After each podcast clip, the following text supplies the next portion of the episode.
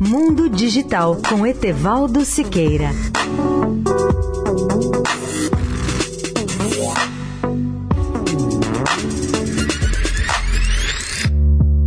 Olá, amigos da Eldorado. Como todos os astrônomos informam, a galáxia de Andrômeda, conhecida como Messier 31, é uma verdadeira metrópole cósmica que abriga mais de um trilhão de estrelas, além de todos os seus componentes de gás, poeira, matéria escura e buracos negros. O fato mais significativo para nós, habitantes da Terra, é que Andrômeda se desloca através do universo rumo à nossa Via Láctea a uma velocidade incrível de 109 km por segundo. Há cinco anos, com o uso do telescópio espacial Hubble, os astrônomos calcularam que Andrômeda atingiria a ponta da nossa Via Láctea daqui a 3,9 bilhões de anos. Essa colisão, disseram, iria iniciar uma série de choques e encontros que fariam espirrar enormes correntes de estrelas e de gás através do espaço e acabaria por fundir as duas galáxias em um único globo supergigante de estrelas. Novos dados, porém, já revisaram essa previsão no tocante ao prazo. Acontece que a galáxia de Andrômeda também está a se deslocar à velocidade de 32 km por segundo em outra direção. Como resultado, Andrômeda terá um caminho mais sinuoso a percorrer até chegar à nossa galáxia. Isso não acontecerá antes de 4,5 bilhões de anos e o choque não será tão violento pelo menos no início, de acordo com um